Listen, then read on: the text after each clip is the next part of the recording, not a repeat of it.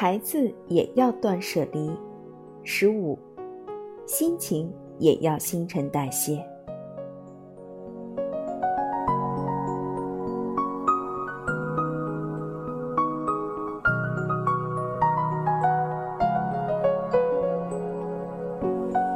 所谓新陈代谢的思维方式，不仅适用于物品，还适用于心情。现在的你，大可以抛弃对自己来说不必要、不合适、不舒适的知识。倘若能从影响心情的负面回忆当中果断抽离，那就更好了。接着，张开双臂，迎接新的知识、思考方式、经历和遇见。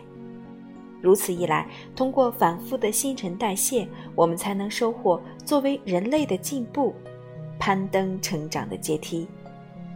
而说到这个阶梯，它的第一步，既可以是抽屉里本该废弃的圆珠笔，也可以是作为礼物已经不合时宜的钥匙圈，还可以是壁橱角落里被遗忘的 T 恤。孩子凭借自己的思考、感觉和感性去面对事物。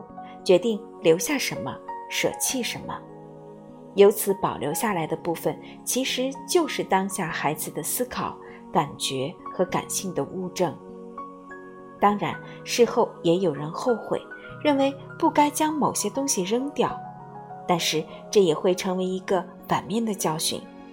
有了包含后悔在内的这些经历，孩子才能成为越发耀眼、越发有智慧的人。通过直面事物，调试自己的心情，这样的训练什么时候起步都不晚。需要指出的是，假如能在小学到初中这个时间段得到这种训练，孩子们将尤其获益。面对事物，精简事物，由此甄别、选取真正重要的部分，这种能力还可以帮助孩子们学会珍惜。